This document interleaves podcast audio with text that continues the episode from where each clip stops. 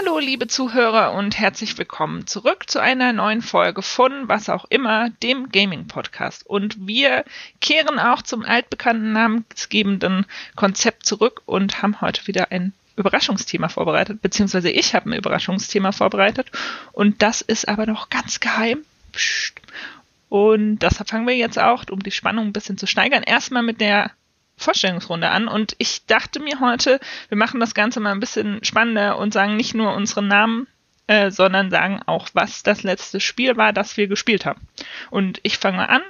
Äh, ich bin die Lisa und ich habe zuletzt Final Fantasy VII weitergespielt, weil ich einfach nicht dazu komme, dieses Spiel schneller fertig zu spielen. Aber es ist ganz schön, weil ich mag das Spiel auch sehr gerne. Und ich sag auch direkt mal an, wer weitermachen kann. Wir machen es dann so wie immer, dass der, der dran ist, den nächsten Namen sagt quasi.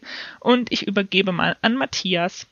Ja, ich bin Matthias. Ähm und ähm, das letzte Spiel muss ich gerade tatsächlich überlegen, weil ich gerade wenig Spiele war, aber dann doch oder ist ähm, Super Mario Sunshine, also von der Super Mario 3D All Stars oder wie auch immer das heißt. Also diese Kollektion mit den drei Spielen von Nintendo, da spiele ich Super Mario Sunshine. Genau, und der sagt du doch mal, Mandy. Hallo, ähm, ich habe zuletzt erst gestern, nee, vorgestern Children of Mortar weitergespielt. Ein sehr, sehr schickes Pixel-Roguelike-Game. Und ja, knacke mhm. schwer, aber toll, toll, super toll. Und ich gebe weiter an Alex. Ja, hallo zusammen. Ähm, kurz zur Einordnung, das ist der 25. September, das heißt, heute erschien die Mafia Definitive Edition, also das Remake des 2002er Originals, was zu einem meiner absoluten Lieblingsspiele gehört. Das hat mich in der Kindheit sehr geprägt und deshalb habe ich heute schon mal, soweit ich halt kam und Zeit hatte, in das Remake reingespielt. Und bisher gefällt es mir ganz gut, aber ich bin noch lange nicht durch. So, Lisa, kannst du uns jetzt endlich das Thema verraten? Und zwar, was ich mir überlegt habe heute, ist ein bisschen weit gefasst, aber ich habe es mit hoffentlich Fragen ein bisschen, nee, andersrum, mit Fragen hoffentlich ein bisschen eingegrenzt. Ähm, und zwar geht es heute um Identität und Videospiele. Ähm, und um das Thema etwas greifbarer zu machen, weil es ja doch sehr, sehr weit gefasst ist, ähm, zum Anfang erstmal so eine softe Einstiegsfrage. Ähm, ich wollte euch von euch wissen, wie typischerweise euer Avatar in einem Spiel mit Charaktereditor aussieht. Also habt ihr da so einen klassischen Charakter, einen, den ihr euch immer versucht nachzukreieren oder ungefähr so einen Rahmen oder sieht das ganz unterschiedlich aus? Wie ist das bei euch? Und ich glaube, anfangen darf äh, mal die Mandy. Ähm, ja, also eigentlich habe ich immer so den Anspruch, richtig schicke Charaktere zu machen, aber gerade so in letzter Zeit, wenn ich mich so erinnere, wenn ich während des Streamens welche Charaktere entwickelt habe, äh, erstellt habe, dann habe ich die halt super, super ähm, ja hässlich oder auch so ein bisschen ähm, merkwürdig gestaltet, einfach weil ich das super lustig fand. Und dabei ist, ich weiß jetzt gar nicht mehr, welches Spiel das war, aber da konnte man Frauen Bärte geben. Und das sah und das war ein so schönes Charakterdesign. Das war eine wunderschöne Frau mit einem wunderschönen Bart und ich habe mich so in die verliebt und ähm, ich glaube, ich habe die dann auch, äh, wie habe ich die genannt? Gertrud, der Witcher, weil die auch weiße Haare hatte. Also, ähm, ich weiß, ich komme jetzt nicht mehr auf den Namen des Spiels. Das ist, äh, doch Dauntless war das. Dauntless. Das ist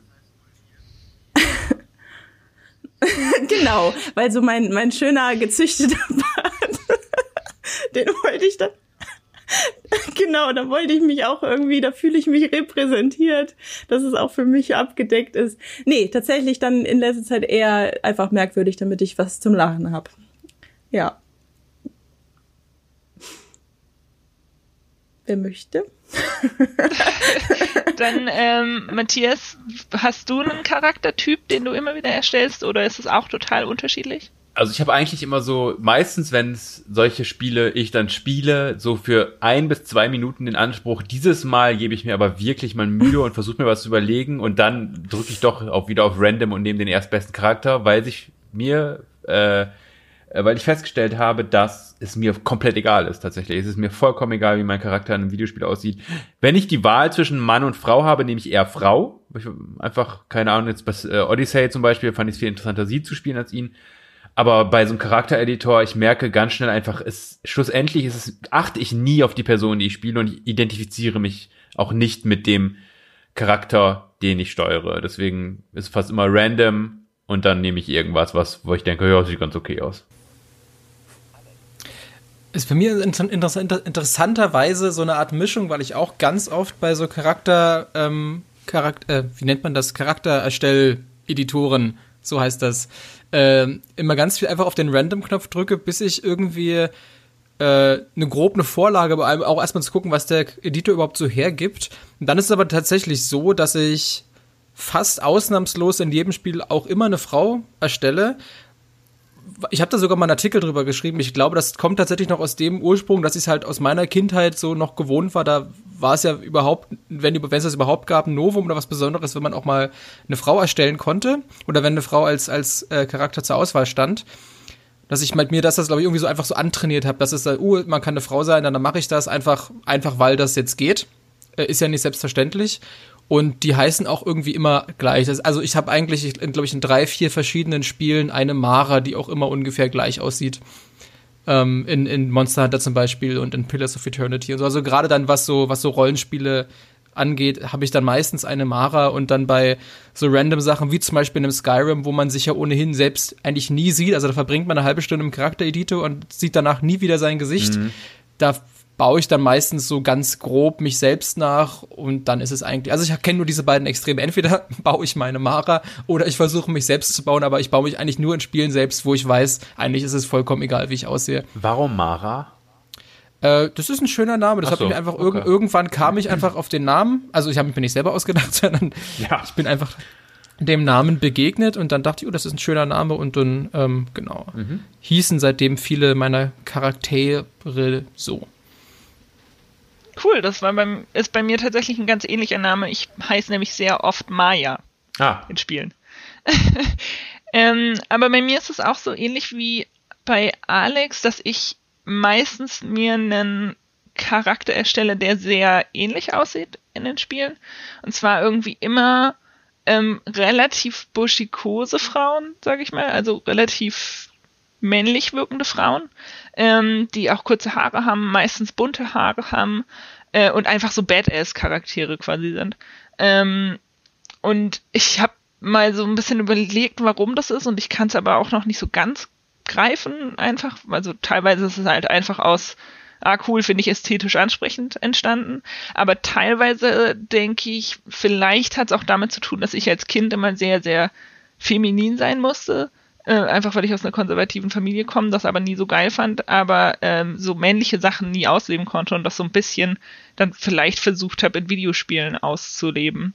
Ich kann mich auch gut dran erinnern, dass ich halt in Spielen, wo es keine Charaktereditor gab, immer eher die, die, die Badass-Frauen einfach spielen wollte, die halt kurze Haare hatten und sich nicht so krass gestylt haben, aber dafür einfach richtig gut zuhauen konnten. Mit denen konnte ich mich immer am besten identifizieren irgendwie.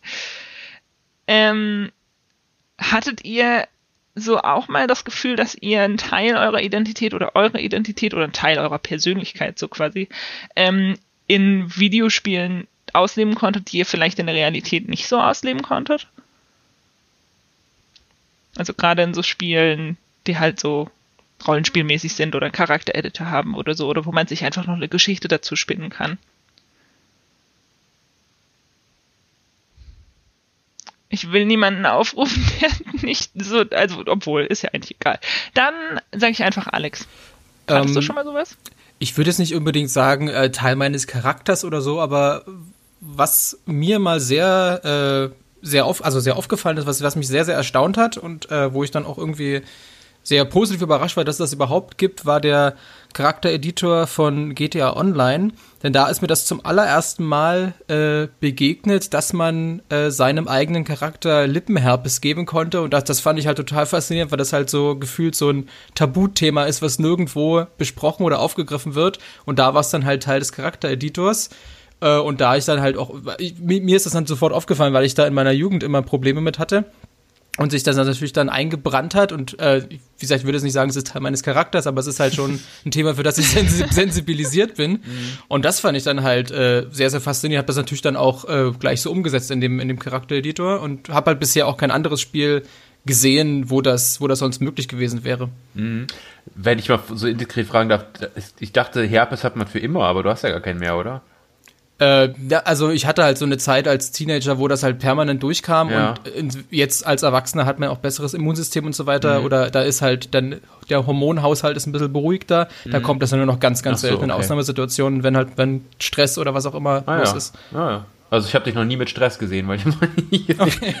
Ja, ich arbeite ja bei Giga Games. Ja, das ist Stress, das Problem. Was, was ist Stress, ja eben.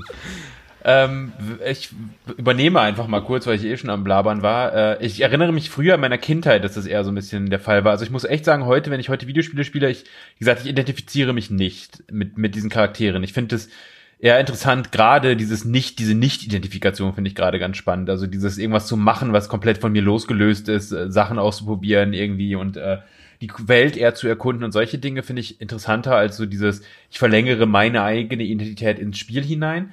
Aber ich kann mich noch gut daran erinnern, als ähm, dass ich äh, in der Kindheit, zum Beispiel, wenn ich Final Fantasy oder so gespielt habe, dadurch, dass ich, ähm, dass es natürlich in diesen Videospielen damals und auch heute sehr selten so gut wie nie queere Liebesgeschichten oder sowas gab, dass ich mir dann mal selbst so ein bisschen überlegt habe, äh, so ein bisschen so also eigene queere Geschichten irgendwie so versucht habe, das so ein bisschen reinzulegen. Unbewusst. Das war tatsächlich auch zu einer Zeit, würde ich fast sagen, vielleicht in so einer frühen Jugendzeit, oder auch so Jugendzeit, wo ich mir das selbst noch vielleicht gar nicht so total bewusst war, aber wo ich doch irgendwie so eine Verbundenheit zum Beispiel zu irgendeinem männlichen oder zwei männlichen Charakteren hatte, wo ich mir dann eben auch vorgestellt habe, dass die halt irgendwie sehr gute Freunde, Schrägstrich Liebhaber oder sowas sind. Also, dass ich dann eher etwas dazu gedacht habe mir, als dass ich wirklich meine eigene Identität da reingelegt hätte. Also da, daran erinnere ich mich ganz gut, dass ich das gemacht habe. Und ich weiß noch, bei Final Fantasy VIII war das, Squall, ja, mit diesem einen Typen, der heißt irgendwas mit X oder so, glaube ich. Hat jemand von euch Final Fantasy 8 gespielt? Mm, -mm. Okay, cool. Dieser eine. Hätten wir das auch geklärt. so ein Typ, der, glaube ich, hat, der hat ja auch irgendwie so ein hässliches Gesichtstattoo oder sowas. Oder irgendwie so, keine Ahnung. Der Typ auf jeden Fall. Da habe ich mir mal vorgestellt, dass das Liebhaber wären. Ja. Das äh, ist meine, meine Geschichte zu, zu Identität in Videospielen. Sie hörte. Aber voll. Was? Ne, ne, sag du Achso, nee, ich wollte sagen, es war eigentlich, also ich erinnere mich vor allem Final Fantasy 8, da war das tatsächlich sehr so dieses, weil es ja auch so ein bisschen die Setting hatte mit von ein bisschen Schule und sowas und äh, äh, das war ja irgendwie, lag mir dann auch irgendwie ganz nahe so. Und deswegen kann ich mich erinnern, dass da dann doch irgendwie so Gefühle ich entwickelt habe. Mhm. Aber das ist ganz cool, das grenzt auch so ein bisschen an, an meine Geschichte an und sorry, dass ich mich da jetzt erstmal vordränge, Mandy, aber du kommst dann auch gleich nochmal dran. Ähm, aber ja, bei mir ist es tatsächlich auch wieder ähnlich, wenn auch nicht ganz gleich. Ähm, ich habe ja gerade eben schon erzählt, dass ich eher so, so buschikosere Frauen äh, erstellt habe. Und das Ding war bei mir, dass das nicht unbedingt mein Idealbild von mir war, weil ich wollte mich nicht unbedingt in Videospielen nachbauen. Irgendwie hatte ich da nie so das Interesse dran. Ich habe das mal versucht und dann dachte ich, hm, also gibt mir halt einfach nichts. Ähm, aber was bei mir tatsächlich war, ähm, dass ich dadurch auch eher so meine eigene Identität oder, oder sexuelle Orientierung so ein bisschen ausprobiert habe. Äh, und zwar ähm, stehe ich halt auch auf Frauen und das war halt, als ich noch Teenie war oder Kind war, halt so ein absolutes Tabuthema in meiner Familie. Ähm, und ich habe das auch nie so ausgesprochen, sondern erst so vor einem halben Jahr sogar erst oder so. Ähm, aber wusste das halt damals einfach schon und habe das dann in Videospielen quasi versucht, so mein Idealbild von einer Partnerin nachzubauen quasi. Ähm, und das gab halt Videospiele her, was halt irgendwie so nichts anderes quasi hergegeben hat. Also ja, ist halt das einzige Medium, wo man sich sowas halt erschaffen kann, wenn man jetzt nicht selber super doll zeichnen kann oder so. Ähm, und das fand ich an Videospielen auch immer total cool, dass man sowas dort halt einfach machen kann. Hm. Ich habe euch gerade den den Typen in den Chat geschickt. Äh, er hieß Xell. Äh, und aber Lisa, war das dann bei dir auch? Ähm, fährt, also das waren dann deine eigenen Geschichten, die du dir überlegt hast, oder waren das auch durchaus Geschichten, die in Videospielen schon existiert haben, die du dann versucht hast, so ein bisschen umzudichten oder so? Wie bei mir? Oder war das bei dir wirklich ganz eher eigenes Erstellen? Ähm, teils, teils. Also es gab natürlich damals noch viel weniger Videospiele mit weiblichen Protagonisten Ja. oder weiblichen Charakteren Ja. allgemein. Das heißt, so aus Videospielen selbst konnte ich mir das schwer entspannen, so, weil da gab's halt Männer, aber ja. ja Punkt. also hat mich da halt nicht so interessiert. Ähm, aber ein Spiel tatsächlich, ähm, Final Fantasy X-2. ah ja. Da gab's ja ähm, neben Yuna, Riku und ah, wie hieß denn die andere nochmal? Keine Ahnung. Ähm, Genau. Pain, glaube Ja, ich. stimmt.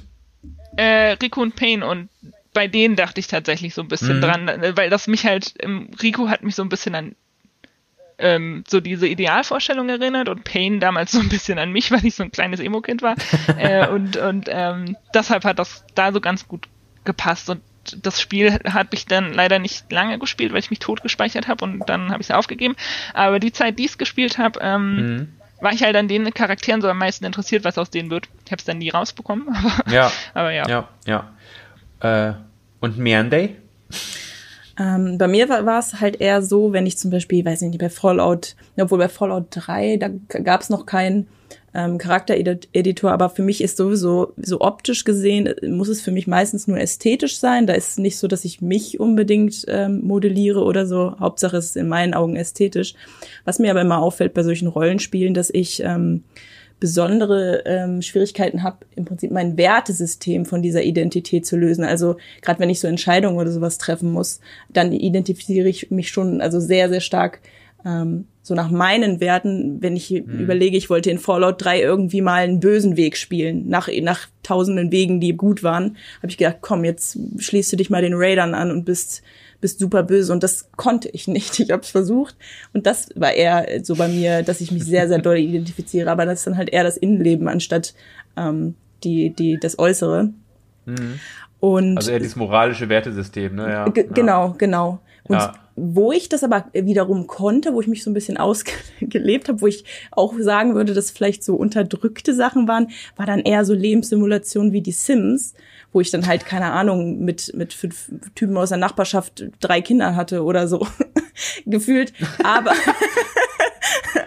einfach weil ich das so lustig fand. Aber da habe ich mich auch wirklich nicht mit den äh, Figuren komischerweise identifiziert. Das waren dann halt wieder andere und die konnte ich so gestalten, wie ich das wollte. Aber das war auch wieder nicht. Ich habe mich übertragen, aber trotz dessen habe ich habe ich Grenzen ausgetestet und mal Sachen gemacht, ähm, die ich mich, also die natürlich würde ich jetzt so in, in echt keine keine fünf Männer und mich dreimal schwängern lassen. Aber ähm,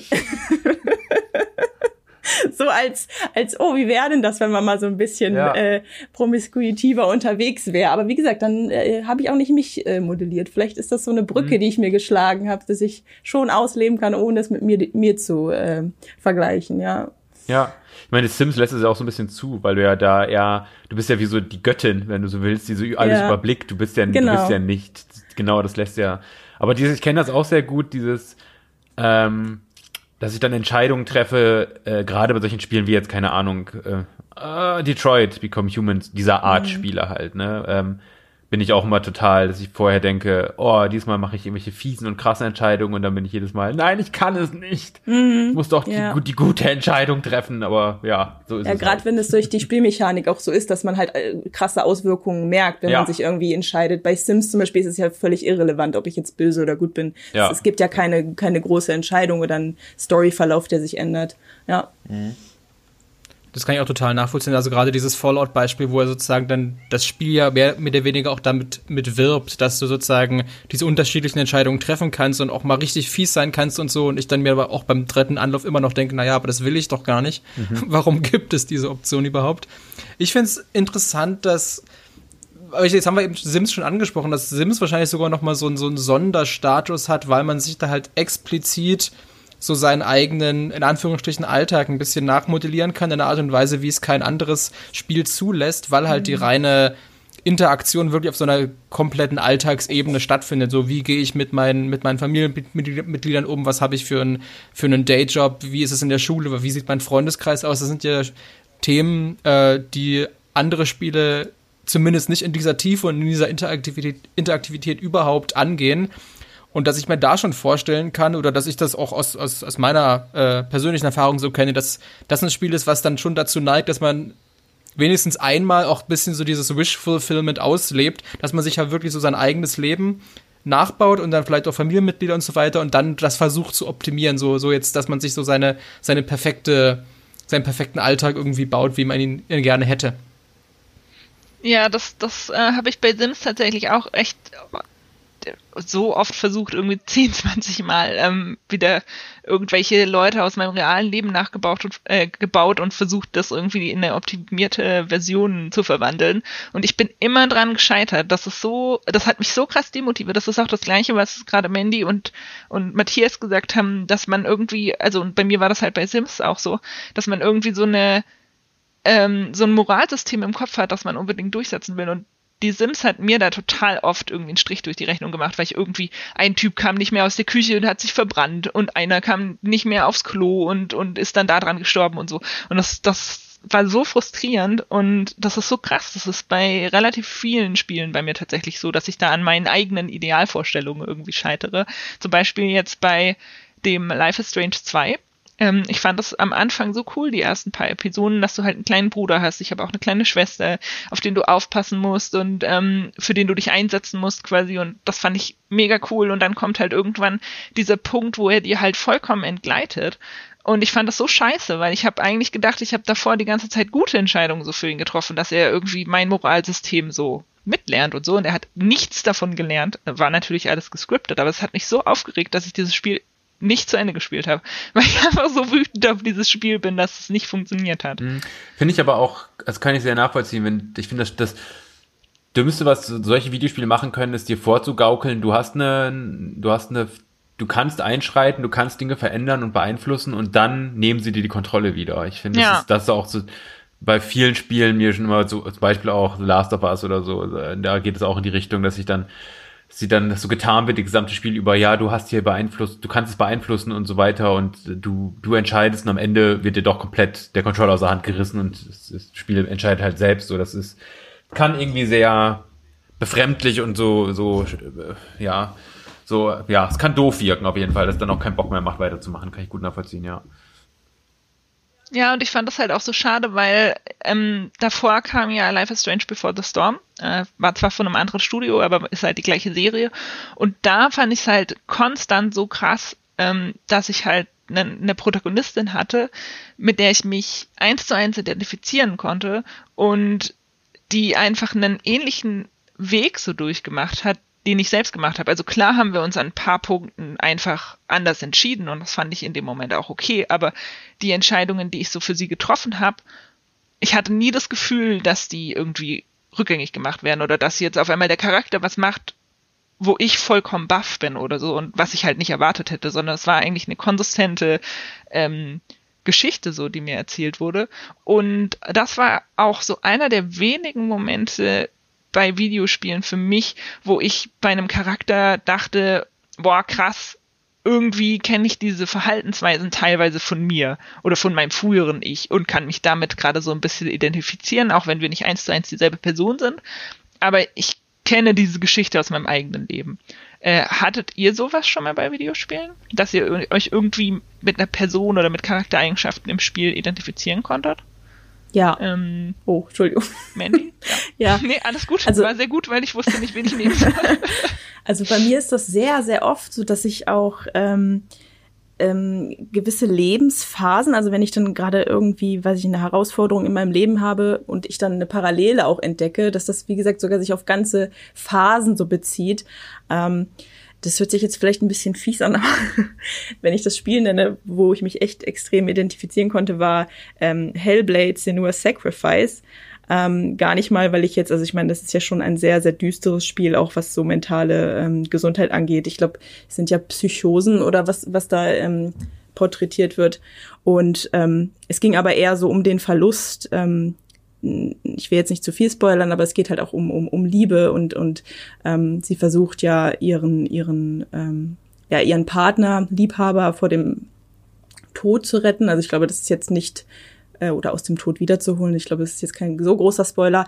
Ähm, aber ich hatte halt auch so eine, so eine, so eine Phase, wo ich dann extrem Liebeskummer hatte und äh, im, im echten Leben äh, gerne jemanden zurückgehabt hätte. Und so dieses, dass ich mich genau mit einer bestimmten Situation, die ich gerade auch durchlebe, identifiziere, das ist sehr, sehr oft bei Spielen so und die fesseln mich dann auch besonders, weil ich das total abgleichen kann und dann so meine eigene Gefühlswelt durch das Spiel nochmal besser erleben kann, das reflektieren kann und da total drin aufgehe. Also auf jeden Fall, ja. Jetzt auf einer reinen Story- und Charakterebene möchte ich nicht ausschließen, dass es das mal gab, aber da fällt mir nur jetzt kein treffendes Beispiel ein. Also offenbar war nichts dabei, was mich, was sich mich nachhaltig geprägt hat, aber auf einer rein emotional mechanischen Ebene komme ich immer noch wieder drauf zurück, was ich auch äh, damals in der Tony Hawk Folge schon angesprochen habe, wie sozusagen einem Dark Souls so einen Mindset ähm, was Herausforderungen angeht, vermittelt, die ich jetzt halt wieder eins zu eins genauso beim, beim Skateboarden spüre. Also ich habe ja jetzt vor kurzem äh, angefangen, aktiver mal wieder zu skaten und Sachen zu probieren und man hat halt permanent dieses Gefühl von, okay, nee, das ist unmöglich und ich schaffe das nicht und ich probiere das jetzt seit einer Stunde, ich mache einfach keinen Fortschritt und das aber äh, dieser ja, diese, dieser mentale Sprung, den man da machen muss und äh, diese, diese Methodik, die dahinter steckt, eigentlich eins zu eins die ist, die mir Dark Souls damals schon beigebracht hat. Eigentlich bin ich ja quasi diesen, diesen Leidensweg schon mal gegangen und habe ihn überwunden und jetzt äh, muss ich das sozusagen nur noch auf, auf, einen anderen Kontext übersetzen, denn Dark Souls bringt einem ja genau das bei, dass manche Sachen zu Beginn vollkommen unmöglich scheinen, aber wenn man sozusagen äh, dranbleibt und sich immer weiter verbessert und das ist halt ein sehr, sehr langsamer, gradueller Fortschritt, aber letztendlich passt, also kommt das dann in der Summe zusammen, dass man doch es bis zum Endgegner schafft und weiter. Und äh, das ist jetzt genau wieder so ein, so ein, ähm, ja, ein Prozess, den ich eins zu eins genauso wieder beim, beim Skateboarden durchmache und jetzt quasi auch quasi im Hintergrund so diesen Trost habe, dass ich genau das alles schon mal bei Dark Souls überwunden habe und dadurch auch die Gewissheit habe, obwohl es obwohl viele Sachen jetzt komplett unmöglich scheinen, ich mit der nötigen, ja, mit dem nötigen Durchhaltevermögen und der nötigen Disziplin äh, da trotzdem aber ähm, Fortschritte machen werde. Ich finde, du könntest übrigens öfter auf Instagram oder wo auch immer von deiner ähm, Skateboard-Journey berichten. Ja, na, ähm, meine Freundin hat ja ein sehr schönes, äh, das habt ihr vielleicht gesehen, habe ich auf Instagram gepostet, ein Bild gezeichnet, wie ich gerade so richtig schön hingefallen bin. Ja, ich würde es aber man nicht einfach, sehen. Ja, man hat halt die, aber das Bild hat halt sehr gut die Leere in meinen Augen äh, festgehalten, die ich in diesem Moment verspürt habe. Okay. Ähm, bei mir kann ich auch sagen, Charaktere fallen mir tatsächlich, fallen mir keine ein. Und ich glaube auch, dass es nicht so ist. Also in seit, in der, in der Jetztzeit zumindest. Ähm, eventuell war es in meiner Jugendkindheit anders, aber ich glaube auch nicht so richtig. Bei mir sind es viel mehr äh, Stimmungen und Atmosphären, in denen ich mich wiederfinde. Und das ist auch etwas, worauf ich bei Videospielen sehr stark immer achte oder nicht bewusst achte, aber die mich am meisten berühren oder beeindrucken, sind äh, Spiele, die es schaffen, eine so dichte Atmosphäre zu schaffen, dass sie ein Gefühl wiedergeben. Das muss noch nicht mal mein, mein aktuelles Gefühl sein, aber vielleicht ein Gefühl, das ich nachvollziehen kann, eine, eine bestimmte Sentimentalität, eine bestimmte ähm, Nostalgie vielleicht auch, eine bestimmte, also bestimmte Gefühle, Gefühlsstimmungen, die ich in meinem Leben auch schon kenne oder kannte. Und wenn ich die in einem Videospiel wiedererkenne, dann kann ich damit sehr viel anfangen. Also ich habe da auch schon mal drüber geschrieben, dass äh, auch zum Beispiel ein Dark Souls, finde ich, äh, rein atmosphärisch, rein bildsprachlich sehr viel über, über Angstzustände oder Depressionen aussagen kann.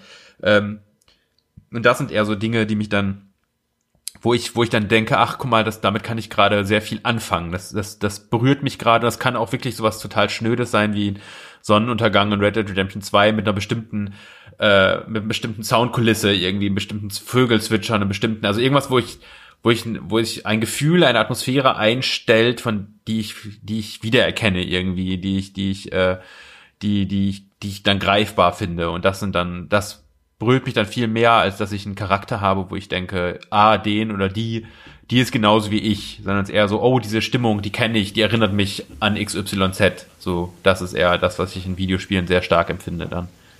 Ich glaube, das ist der Grund, da hatte ich schon mal mit dir drüber geschrieben, warum ich auch so konsequent äh, Assassin's Creed Odyssey weitergespielt habe, weil ich das ganze Spiel über einfach durch diese diese permanente Lichtstimmung, so die, das da kommt dann immer, gerade wenn man ein bisschen in, in, einer, in einer Waldregion ist, dann kommt so ein bisschen so goldenes Licht durch die Blätter durch. Und jedes Mal, also quasi konstant, wenn ich das gespielt habe, habe ich mich dann sofort irgendwie als neun- oder zehnjähriger Junge mhm. zurück ins, ins äh, Wohnzimmer meiner Oma zurückversetzt gefühlt, wo ich dann immer äh, irgendwie Sonntag, Nachmittag irgendwelche Sandalenfilme aus den 50ern geguckt habe. und genau das hat das halt alles ausgelöst und sofort habe ich wieder ja. diese, diese Filme vor mir gesehen und diese, also vor allem irgendwie diese Lichtstimmung, was wahrscheinlich nochmal damit zu tun hat, auf, auf welcher Art von, von Farbfilmen damals diese Filme aufgenommen mhm. wurden, dass das nochmal verstärkt wurde und wahrscheinlich, würde ich jetzt behaupten, auch die Lichtstimmung von Odyssey auf, von, auf genau solchen Filmen basiert. Ja.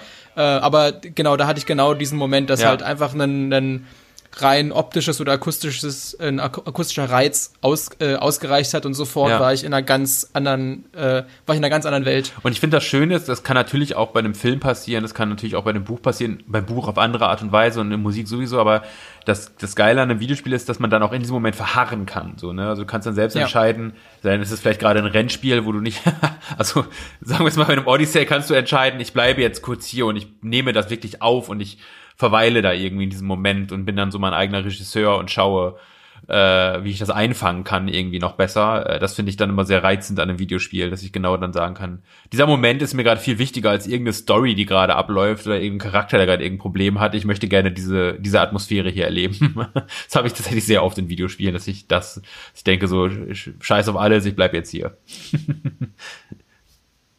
Ja, du kannst ja auch dein eigenes Tempo bestimmen. Mhm. Das finde ich halt auch immer so gut. Also auch umgedreht, wenn es irgendwie Momente gibt, die unangenehm sind und die man vielleicht nicht machen möchte. In Filmen galoppiert er einfach drüber und nimmt dich halt mit so. Mhm. Ähm, aber in Spielen kannst du halt auch einfach kurz innehalten, dich mental darauf vorbereiten und ähm, da reingehen in diese Erfahrung, die vielleicht nicht ganz so angenehm ist. Das hatte ich zum Beispiel halt bei Hellblade Senua Sacrifice, mhm. dass ich da echt Ewigkeiten einfach vor, vor einer Szenerie stand, äh, wo ich dachte, oh, da kommt bestimmt gleich irgendwas mega Gruseliges oder so und mich halt überwinden musste und dadurch, ähm, weiß nicht, das hat in mir ganz andere Dinge ausgelöst als so ein Film, wo der dann einfach weitergeht, so. Mhm. Ähm, und das Interessante an dem Spiel fand ich tatsächlich auch, dass es halt mal eine Perspektive gezeigt hat, die vielleicht nicht jeder ähm, nachvollziehen kann. Mhm. Also ich zum Beispiel halt auch nicht in weiten Stücken so. Ähm, man findet vielleicht so ein paar Ansätze, wo man Parallelen hat, aber äh, viele Sachen davon sind halt auch einfach neu für einen. Mhm. Und man erlebt es zum allerersten Mal und würde es vielleicht ohne das Videospiel nie in seinem ganzen Leben erfahren. Mhm. Ja. Ähm, habt ihr solche Momente in anderen Videospielen oder vielleicht auch in demselben Videospiel ähm, schon erlebt? Matthias? Was genau meinst du jetzt für solche? Also Momente von, von Erfahrungen, die ich, die ich selbst im Leben nicht gemacht habe? Genau. Ja. Ja, das schon. Also ich, ich, ich hole jetzt mal wieder ein Spiel aus dem Keller, in dem ich glaube ich noch nie geredet habe. Mhm. Welches ist es, Mandy? Räuber Hotzenplotz, was? What Remains of Edith Finch. So. Verdammte Scheiße. Wenn ich über Spiele rede, dann entweder Bloodborne, What Remains of Edith Finch oder Secret of Mana. Andere Spiele gibt es nicht, Kennst über die ich rede. Nee. Ähm, das ist so ein Spiel, also das ähm, äh, auf eine ganz bestimmte Art und Weise mit Trauer umgeht. Ich habe natürlich auch Trauer in meinem Leben erfahren, aber nicht auf diese Art und Weise, wie es dieses Spiel vermittelt hat.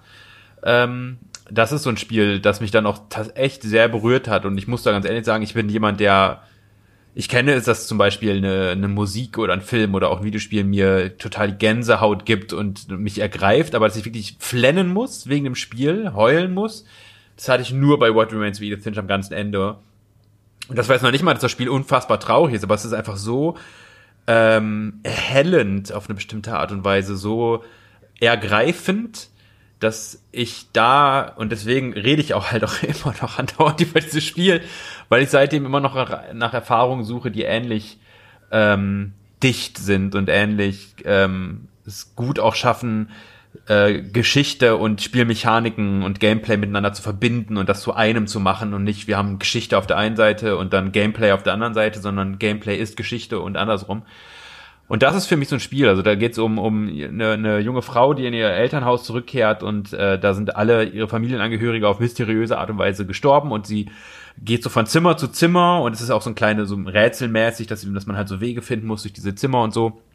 Und dann berührt sie irgendeinen Gegenstand und dann beginnt eine kleine Episode, die die letzten sagen wir, letzten Minuten bis letzten Tage des Lebens dieses Menschen nachspielen lassen. Und das ist, äh, das ist genau so ein Spiel, wo ich das, ähm, das halt auf eine bestimmte Art und Weise mit Abschied, mit Trauer umgeht, die ich selbst so nicht kenne, die also diese, diese Art damit umzugehen. Und das, äh, ja, das ist genau so ein Spiel, wo ich dachte, krass, das hat mir irgendwie, das hat mir ein Gefühl gegeben, das ich so auf andere Art und Weise nicht bekommen hätte.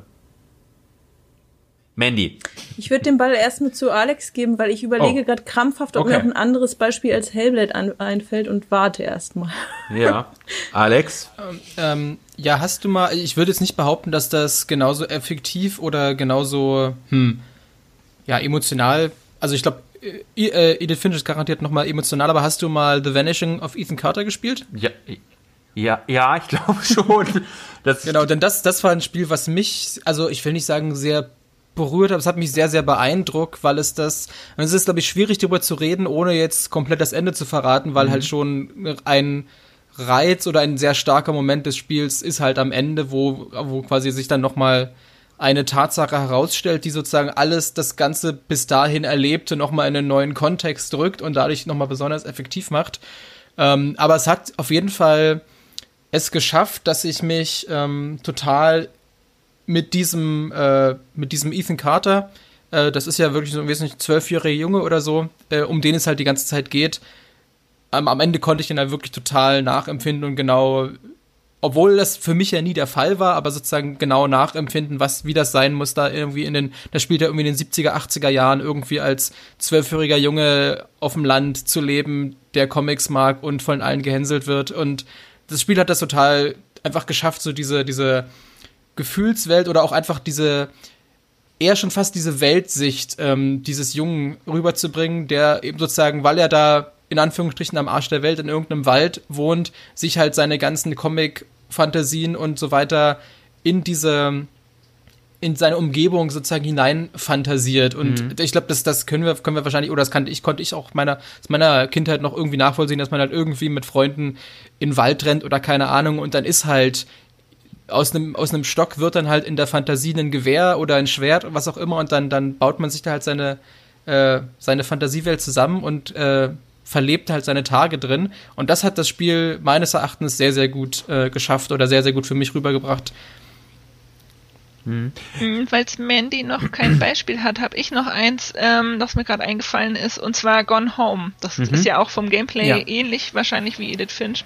Ähm, aber von der Story natürlich ganz anders. Und das fand ich auch sehr interessant, einfach weil ähm, man kommt da ja in so eine riesengroße Menschen rein oder in so eine riesengroße Villa ähm, und, und soll die halt erkunden. Das ist eigentlich so das Elternhaus von der ähm, Protagonistin. Ähm, und für mich war das am Anfang so total befremdlich, weil ich bin nicht reich und ich kenne Menschen auch eher so in Richtung Horror. Also ich habe halt an jeder Ecke am Anfang irgendeinen Jumpscare erwartet, einfach weil dieser Raum so so gemacht war irgendwie, ähm, dass, dass, dass so eine Tür öffnest und ich dachte immer, jetzt kommt irgendein Horrorschocker und hatte am Anfang mega Angst, weil ich wusste ja auch nicht, was in dem Spiel passiert und habe dann aber im Spielverlauf immer mehr gemerkt, nee, das ist halt einfach ihre Lebensrealität so, das ist halt ein ganz normales Haus. Klar, klar passiert auch eine Geschichte und auf die will ich jetzt auch gar nicht so näher eingehen, weil das dann ja auch Spoiler sind, aber es passiert halt nichts schockierendes im Sinne von Jumpscares oder so, sondern es ist ein sehr ruhiges Spiel. Und ähm, das war mal so eine ganz andere Erfahrung, dieses, dieses Setting halt einfach nicht in einem Horror-Kontext äh, Kontext zu erleben. Und das fand ich auch sehr spannend. Ich habe gerade übrigens geschaut, ich habe The Vanishing of Ethan Carter noch nicht gespielt. Also ich kenne das Spiel, das ist ja eins von diesen, die auch so alle um so die zwei, drei Jahre erschienen sind, die alle in so eine ähnliche Richtung gehen. Ich habe es verwechselt mit Everybody's Gone to the Rapture tatsächlich. Das habe ich gespielt. Fand ich jetzt aber halt nicht so mega geil. Aber ja, Gone Home, ja, das ist auch ein, äh, geht dann ja auch sehr in Richtung Identität und so halt, ne? Ohne jetzt zu viel zu sagen. Ja. Passt sehr gut.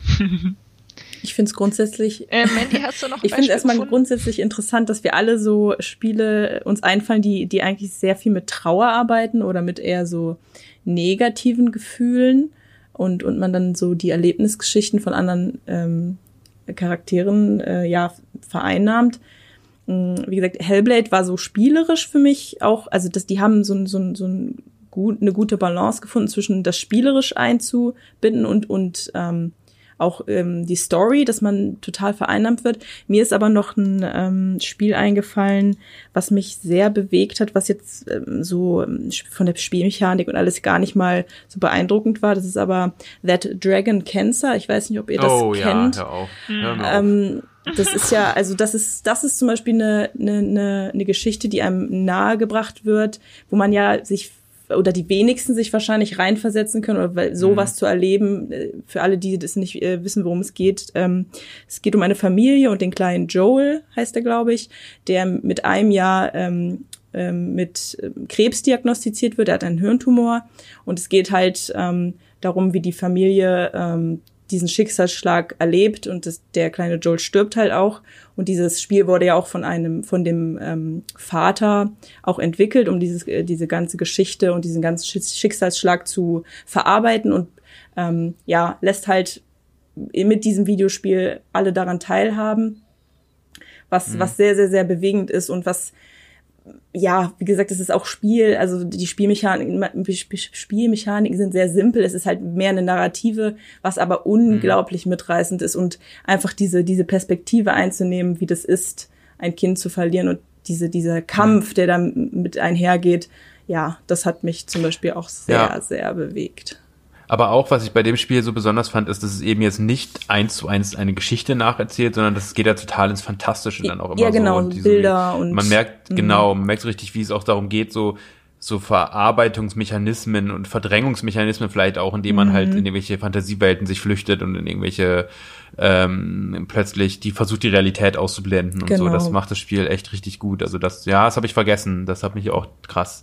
Ich glaube, das musste ich, das war eins meiner ersten Spiele, die ich auch irgendwie für Giga vor fünf Milliarden Jahren mal als und das, ja, das war fair, das hat mich fertig gemacht. Das hat mich fertig gemacht, ja. Aber ich finde Spiele auch sehr interessant, die einem halt wie auch That Dragon Cancer ähm, näher bringen, eine ne Realität für Personen, die einem so vollkommen fremd ist, wie halt jemand hat Krebs und du musst damit klarkommen. Oder auch wenn das meine persönliche Nemesis ist, jemand ist taub, wie bei The Quiet Man, was vom Konzept her eigentlich mega geil ist, weil sowas werde ich halt außerhalb von Videospielen niemals wirklich nachvollziehen können, weil ich kann halt hören. Also ich weiß halt nicht, wie das ist. Sie haben es in dem Spiel komplett verkackt, das einem näher zu bringen, wie das ist.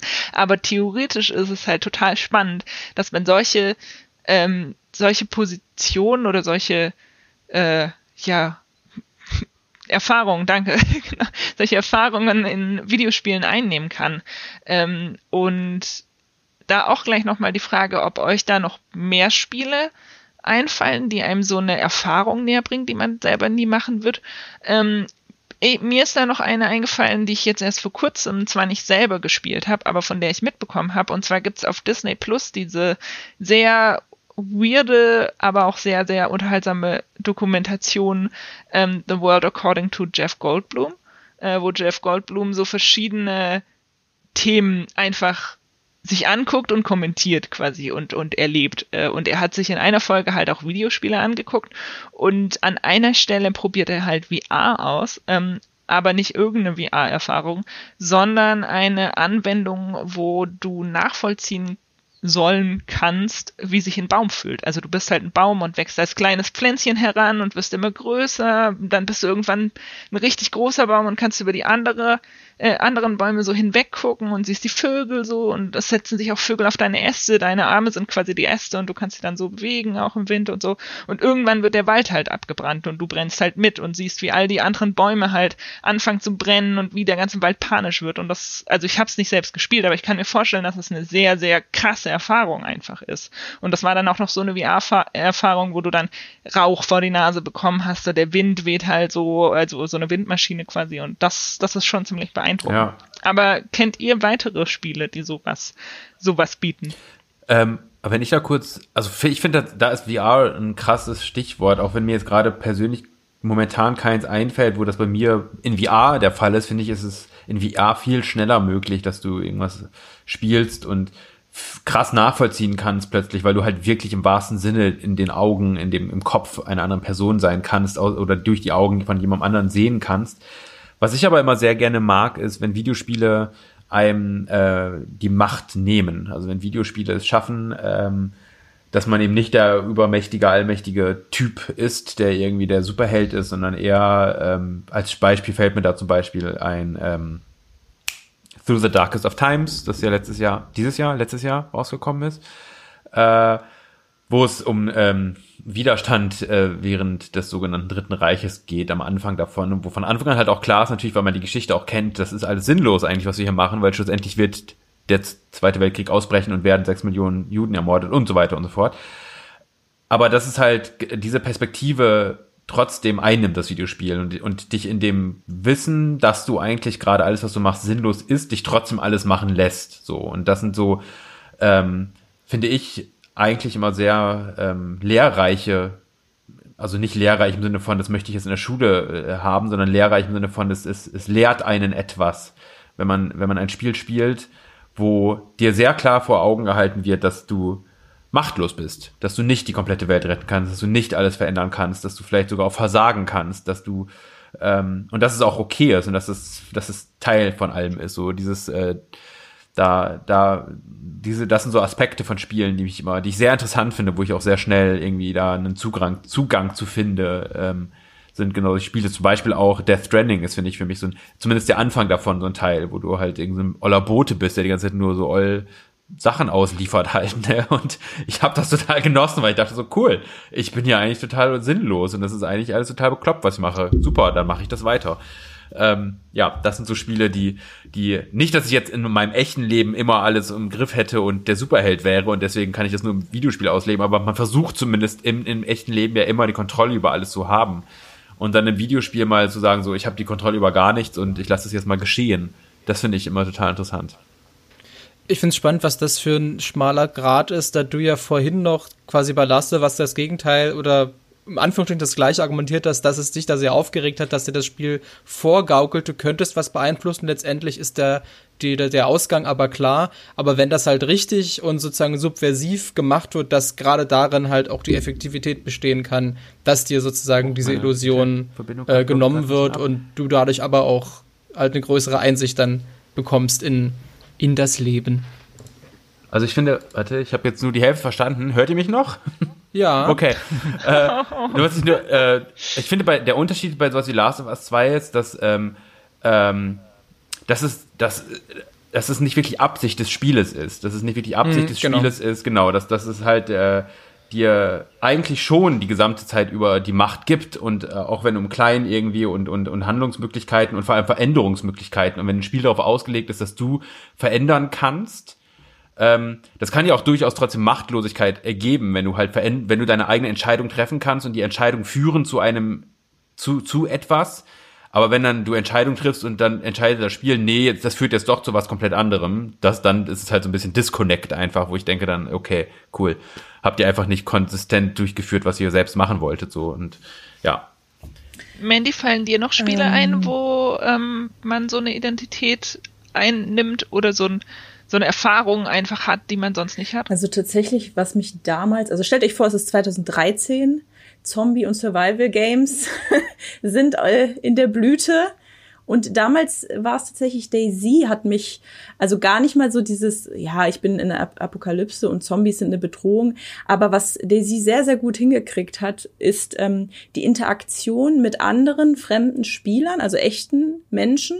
Und du weißt halt nie, wie reagieren die jetzt? Weil, also, Daisy ist ja sehr realistisch gehalten. Du hast jetzt kein Interface, wo du, wo du der Name über, über dem Spieler schwebt. Es gibt keine Serverliste, wo du weißt, wer ist noch mit auf diesem Server. Und dieses, ich begegne einer Person und wie verhält die sich jetzt? Also jetzt mal auch zum Beispiel Serien wie Walking Dead haben ja auch haben auch viel damit gespielt. Nicht nur, wie ist es, äh, also wenn früher Zombie-Filme war es halt, oh, Zombies und ich sterbe jetzt. Aber Daisy zum Beispiel hat, äh, Quatsch, Walking Dead hat sich ja zum Beispiel auch damit beschäftigt, wie, wie, wie kann man noch eine Gesellschaft aufrechterhalten, wenn, wenn man um nackte Überleben kämpft und dieses, immer dieses ständige Misstrauen und, und wie, wie reagiere ich auf Kontakt. Das hat Daisy sehr, sehr gut eingefangen für mich. Und da war jedes Mal, also ich habe bei wenigen Spielen so ein Herzklopfen gehabt mit dem mit dem Zusammenhang, dass dein ganzes Loot weg ist und die Leute wollen dir halt an die Wäsche.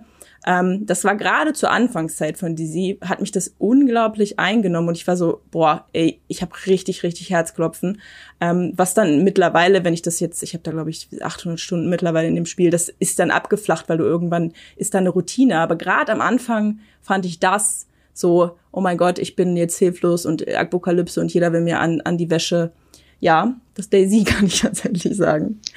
Also wie wir jetzt auch schon in der ganzen in dem ganzen Gespräch gemerkt haben, haben halt Videospiele eigentlich voll das Potenzial, finde ich zumindest, ähm, so einen Einblick in was zu geben, was man selbst nicht erleben kann, was man selbst nicht ausleben möchte oder auch, auch da nicht kann ähm, und, und was man selber einfach, was so außerhalb des eigenen Erfahrungsrahmens und so ist.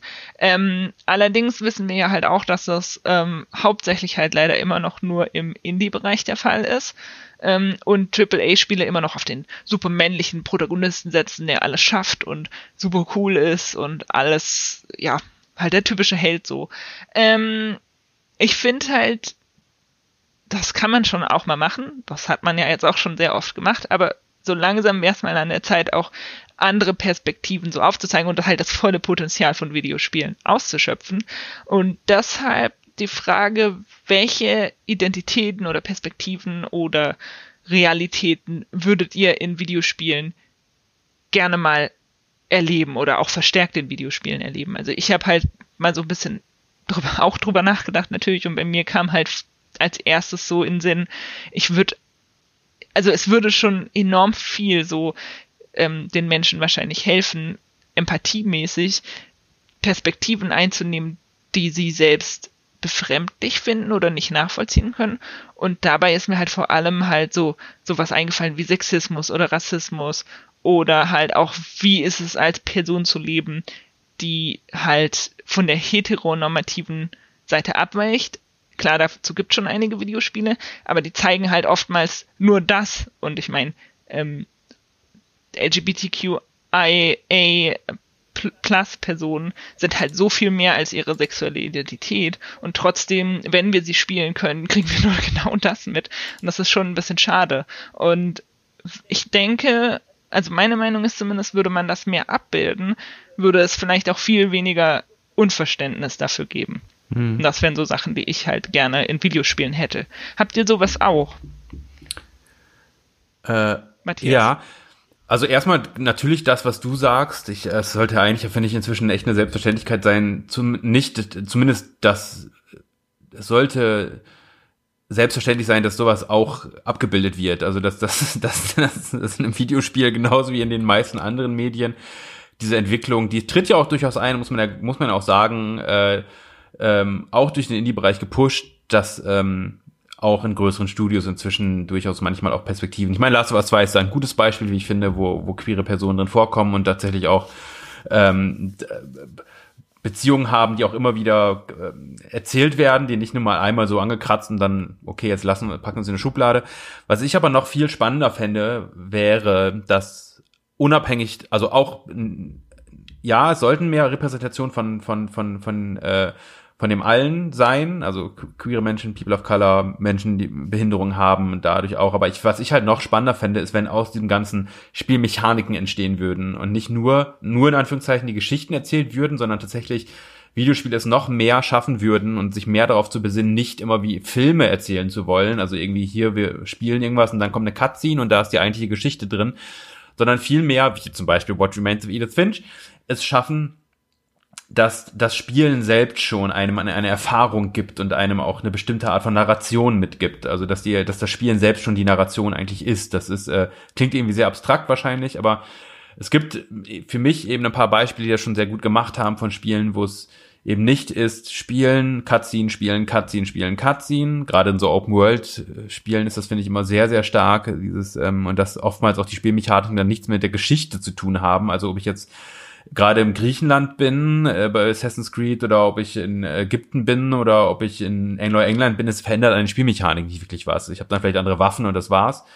Ähm, und das, da fände ich es cool, wenn der Fokus noch mehr darauf gesetzt würde, dass versuch, Videospiele versuchen tatsächlich ihre Stärke daran zu finden, dass sie ganz anders erzählen können und deswegen auch zum Beispiel auch Identitäten ganz anders erfahrbar machen können als alle anderen Medien, weil du eben die Fähigkeit hast, zu erfühlen, zu erspielen, wie es sein könnte, Punkt, Punkt, Punkt zu sein. Und das, das fände ich cool, wenn das noch mehr passieren würde.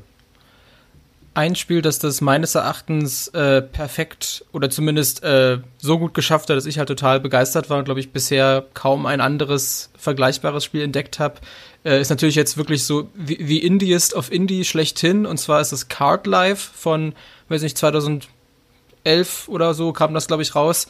Also wirklich so ein ganz krudes, schwarz-weiß, äh, semi-pixeliges Indie-Spiel. Aber ein total tolles Konzept, dass du als, als Immigrant in die USA kommst, quasi komplett mittellos, oder du hast dann vielleicht noch, weiß nicht, vielleicht 5000 Dollar und damit kaufst du dir so einen Zeitungsstand. Dann ist quasi dein ganzes Budget weg. Du hast dann vielleicht noch am, an deinem ersten Spieltag 100 Dollar oder so übrig und hast halt quasi nur als Spielziel, naja, du musst halt nächste Woche deine Miete bezahlen können. Und dann leg mal los. Und dann bist du halt in dieser Monotonie dieses, dieses Zeitungsverkäufers, kannst natürlich dann auch upgraden, irgendwie Kaffeebecher da noch ausschenken und so weiter. Aber allein wie das Spiel es quasi schafft, dich in diese, diese Orientierungslosigkeit zu werfen. Also es gibt halt, halt keine Tutorials und so, was ja aber auch wieder total logisch ist, weil wenn du da als Immigrant ankommst, du kennst halt niemanden, du weißt nicht, wer dir helfen kann, du weißt nicht, wo in der Stadt irgendwelche Läden sind, wo du, wo du was bekommen kannst.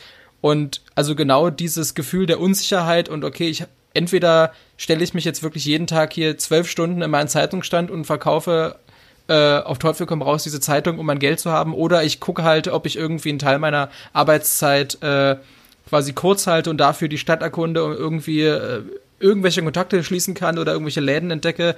Das ist ein total spannendes Feld, was eben auch dann wie gesagt komplett oder wirklich nur ganz, also es gibt quasi so minimale Zwischensequenzen, wie dann quasi, dann kommst du nach Hause und beschäftigst dich halt noch ein bisschen mit deiner Katze, was so dann, und dann gibt's so ein bisschen Flashbacks in sein, in seine, äh, quasi sein, Anführungsstrichen, früheres Leben äh, aus seinem Heimatland, was aber sozusagen mit der, ähm, mit deinem mit der aktuellen Story, die halt dann im, in den USA passiert, halt nichts zu tun hat, sondern sozusagen einfach nur ein bisschen dir da was über deinen Charakter verrät. Also es ist halt eine sehr, sehr, sehr gute Mischung und so gut der Sweet Spot, wo man sich dann wirklich in diese, auch in diese Hilflosigkeit reinversetzen kann, aber auch in dem Wissen, dass es halt garantiert tausende Menschen auf der Welt gibt, denen es halt genauso geht tagtäglich.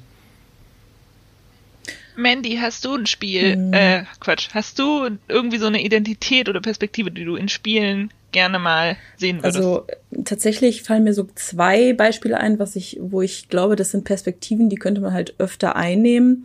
Ähm, einmal das Spiel This War of Mine, also gerade wenn so, wenn so Spiele im so im jetzt Kriegsspiel oder ähnliches werden, wird ja sehr oft die Perspektive der Soldaten oder halt des Militärs eingenommen und so, dass man mal in der Zivilistenrolle ist, das ist halt super, super selten und das, dass man vielleicht sowas, solche Erfahrungen ähm, erfahrbar macht und und diese volle Brutalität dann mitkriegt. Ähm, wie allgemein so in, in, in Rollen, wo man sich sehr, sehr schlecht selber reinversetzen kann. Mir fällt auch noch ein, ähm, The Shelter heißt das, glaube ich, mit dieser Dachs-Familie, wo du, wo du, oh ja. wo du halt die, die, die, die, ähm, die Strapazen, die so, die so ein Tier halt ähm, durchmachen muss, gerade weil Tiere zum Beispiel, es gibt da, klar, wir alle haben Haustiere und finden die toll, aber so, wenn ich mir jetzt vorstelle, weiterhin solche Spiele, dass ich ein Orang-Utan bin und mir wird mein Regenwald weggeholzt und was das für Konsequenzen für diese Tiere hat oder sowas, dass man da noch mehr versucht, ähm, das auch, ähm, gerade um nochmal Matthias sein ähm, äh, Beispiel aufzugreifen, dass man das auch spielerisch erfahrbar, erfahrbar macht. Man hat halt immer nur oftmals noch Geschichten, also die mhm. Videospiele trauen sich dann nur leicht rein, indem sie dann einfach nur eine Perspektive erzählen, aber dass man es auch noch richtig, richtig erfahrbar macht und das so ein Komplettpaket wird mit Spielmechanik, mhm. Geschichte, Atmosphäre und, und dieses, dass, dass man die volle Empathie da äh, volle Empathieladung bekommt. Ja, das sowas würde ich mir wünschen. Klar, und auch so Minderheiten, das, das ist für mich selbstredend. Da muss mehr getan mhm. werden, da muss mehr abgedeckt werden, das muss, das muss viel, viel, viel mehr in den Fokus rücken, dass eben halt dieses eine Narrativ, ähm, ja. Wie heißt das Spiel? Kannst du es nochmal sagen? The Shelter. The Shelter, okay, schreibe ich mir mal auf. Hi. Ja, klingt echt gut. Ja. Ja, ich mag auch solche Spiele, ähm, wo man so eine ganz andere äh, Perspektive abseits des Menschseins quasi äh, einnehmen kann, wo man irgendwie Tiere spielt oder äh, Fabelwesen oder irgendwelche Monster in Anführungsstrichen, aber halt gute Monster quasi oder, oder auch Außerirdische und so, die, die dann aber auch nicht so auf Mensch gemacht werden, wie es ja in sehr vielen äh, Spielen halt der Fall ist, sondern die dann ihre eigenen Lösungsansätze haben. Ähm, da fällt mir halt so zum Beispiel Vieh ein, dieses Indie-Spiel von EA, ähm, das da in dieser Indie-Initiative von EA veröffentlicht wurde. Ähm, und das ist halt, der, der hat halt seine ganz eigenen Mechaniken. Also man lernt halt mit dem zum Beispiel zu fliegen oder ähm, halt so ganz eigene Moves quasi zu machen und sich so dann die Welt zu erschließen, was mit einem menschlichen Charakter gar nicht so möglich wäre, weil ein Mensch halt einfach ein vorgefertigtes Skillset hat. Äh, und sowas finde ich halt auch sehr interessant und sowas soll es auch definitiv öfters geben, weil das halt einfach das unique Merkmal von Spielen ist, dass man sowas machen kann und das wird viel zu wenig genutzt, meiner Meinung nach. Aber wir sind jetzt tatsächlich auch schon bei einer Stunde und ich will den Podcast auch nicht viel länger machen, deshalb ähm, mache ich einen kleinen Wrap-up. Aber weil dieses Thema doch sehr jetzt in den letzten paar 10, 20, 30 Minuten sehr deep wurde, äh, noch eine kleine süße Frage zum Schluss, ähm, die das Ganze vielleicht ein bisschen abschließt. Und zwar, welche Identität wolltet ihr denn in Videospielen schon immer mal einnehmen? Ähm, und ich fange da an, um euch ein bisschen Zeit zum Nachdenken zu geben. Äh, bei mir wären es definitiv Katzen. Ich wollte schon immer mal eine Katze spielen. Ich liebe Katzen. Ich würde auch am liebsten gerne eine Katze, eine Hauskatze sein, weil das ist schon ein ziemlich, ziemlich cooles Leben, glaube ich, ein ziemlich entspanntes Leben. Äh, und ich freue mich deshalb halt auch mega darauf, dass jetzt irgendwann, aber in der Zeit von der PS5 und der Xbox Series, ähm, Stray rauskommt. Ein Spiel, wo man tatsächlich eine Katze spielt und mit ihr ein kleines Abenteuer erlebt. Und das finde ich sehr niedlich und freue mich schon drauf. Was ist denn euer Traumspiel oder welche Identität würdet ihr gerne mal in Videospielen übernehmen? Äh, fangen wir mal an mit Alex. Hm, ich habe gerade so drüber nachgedacht und in gewisser Weise, also ich glaube, ich könnte jetzt gar nicht sagen, uh, ich möchte eine Giraffe sein oder ich möchte ein, ein Schaukelstuhl sein, aber eher was so die, die reine Erfahrung angeht, habe ich, glaube ich, so mein, mein Wunschspiel ja schon bekommen in Form von Outer Wilds, wo ich halt ein, ein ja, Weltallforscher in Anführungsstrichen bin und sozusagen einer vergangenen Zivilisation auf die Spur komme und dabei noch äh, mich mit allerhand äh, fantastischen Science-Fiction-Elementen auseinandersetzen muss. Und ich glaube, diese Faszination stammt vor allem von meiner äh, Vorliebe für die Serie Lost, die ich als Jugendlicher äh, sehr geliebt habe und mir halt immer gedacht habe in ganz vielen Folgen, ja, es wurde doch schon geteased, dass da und da, wenn ihr nach Norden geht, dass da irgendwas Cooles ist. Jetzt guckt doch einfach mal nach und erforscht diese Insel und guckt, was hier in der Vergangenheit so passiert ist, weil das war ja ein großer Reiz der Serie, rauszufinden, was also nicht unbedingt was als nächstes passiert, sondern was vorher passiert ist, dass die, dass die Insel jetzt halt so ist, wie sie ist. Und genau diesen, diesen Reiz hat halt äh, Outer Wilds äh, für mich dann quasi, äh, wie sagt man das? Es hat genau diesen Nerv getroffen und deshalb konnte ich eigentlich genau diese, diese Fantasie oder dieses, ja, diese Art Spiel, die ich jahrelang haben wollte, auch äh, in vollen Zügen genießen und äh, habe ja auch ein, dementsprechend eine sehr wohlwollende Testwertung vergeben. Matthias. Äh, äh, Nacktmull. Ähm, einfach nur so. Natürlich. Oder tatsächlich, ich fände es interessanter, mal Spiele, die wirklich, wirklich, wirklich, wirklich Alltag spielbar machen. Also wo das wirklich, wo du alltägliche Entscheidungen deine Herausforderungen sind. Von was also gehe ich einkaufen zu gehe ich ans Telefon jetzt, ja oder nein? Ja, aber wahrscheinlich mit, mit Sims Ja, nur dass ich, ja, das ist nicht immer, ähm, also in diesem Fall geht es dann ja ums Existenzminimum und ähnliche Dinge. Also tatsächlich ja. wirklich ein ein realistisches Sims halt so. Ja, nur halt wirklich realistischer. Also einfach mal wirklich, ich spiele ja. mal den Alltag von einer schnöden Person irgendwo. Ja, ja, vielleicht. Nur halt, dass ich nur eine Person dann halt bin. Ne? Dass ich irgendwie, ich steuere eine Person und ich, ich versuche, ich, wie sieht mein Alltag aus? Wie sieht mein Alltag aus, wenn ich heute entscheide, ich gehe mal nicht zur Arbeit, sondern stattdessen in Zoo. Und dann bin ich halt im Zoo. So. Aber wirklich, also ohne dass es super natürlich wird, ohne dass es gleich Existenz, äh, also dass es gleich um, um äh, total dramatischer Existenzsinn geht, sondern einfach mal total schnöde in irgendeinen Alltag. Fände ich, glaube ich, mal ganz spannend. cool. Und Mandy? Finde das sehr schwierig zu beantworten, weil die, also die Videospiellandschaft deckt ja schon so viele Dinge ab, wo man mal in verschiedene Sachen hineintauchen kann. Und ich habe viele Sachen wurden bei mir schon befriedigt tatsächlich, ob es jetzt Fallout in der Apokalypse ist oder. Aber was mir so als erstes gekommen ist, ich würde es auch eher auf Tiere eingrenzen, einfach weil ich da so schon seit Disney-Kindertagen an mich immer besser in Tiere hineinversetzen kann. Keine Ahnung, wieso das so ist. Dann habe ich überlegt, ein Vogel vielleicht, weil, weiß ich nicht, so ein richtig cool umgesetztes Spiel, wo man mal als Vogel unterwegs ist. Einfach dieses Vogelfrei und Fliegen vor allen Dingen. Und dann dachte ich so, ha, wie wär's mit einem Delfin, weil mich auch so Meeresbiologie und auch so gerade, wenn man mal sieht, unser Ozean ist halt noch sehr, sehr unerforscht. So ein Spiel vielleicht. Und dann dachte ich, ach, es gab ja schon mal Echo damals. Das habe ich auf dem Sega Mega Drive gespielt. Aber eine neue Art von Echo, also mit einer richtig Hammer-Grafik. Heutzutage so ein geiles Delfinspiel, wo man den Ozean entdeckt. Ich glaube, das würde ich sehr feiern. so, liebe Zuhörer, ihr habt jetzt unsere ähm, Spiele gehört, die wir uns wünschen würden oder unsere Perspektiven, die wir gerne einnehmen würden. Äh, und ich habe jetzt eine interaktive Aufforderung an euch. Und zwar, wenn ihr ähm, schon uns auf den sozialen Medien, auf Instagram und auf Twitter folgt, ähm, dann schreibt doch da uns gerne mal, welche Identität ihr in Videospielen am liebsten mal einnehmen wollt oder welche ihr vielleicht auch sogar schon eingenommen habt. Ähm, also ob es die Spiele vielleicht einfach schon gibt. Und wenn ihr uns da noch nicht folgt, dann macht das doch in dem Zuge gerne mal. Ähm, und ja, da ihr uns schon hört, muss ich euch ja offenbar nicht mehr darauf hinweisen, dass wir auf diversen ähm, Auftritten zu finden sind äh, auf Spotify, ähm, auf iTunes und so weiter. Äh, deshalb wollte ich an der Stelle einfach mal ein kurzes Danke an euch sagen, dass ihr uns zuhört, dass ihr die ganze volle Stunde oder jetzt schon über eine Stunde dabei geblieben seid. Ähm, das freut uns sehr und äh, wir sind sehr froh, dass wir euch haben und hoffen, dass wir auch in Zukunft als Zuhörer auf euch zählen können. Und damit sind wir schon am Ende dieses Podcasts angelangt, nach einer Stunde und sechs Minuten. Ähm, ich danke euch nochmal fürs Zuhören und äh, sage damit Tschüss bis zum nächsten Mal. Tschüss. Tschüss.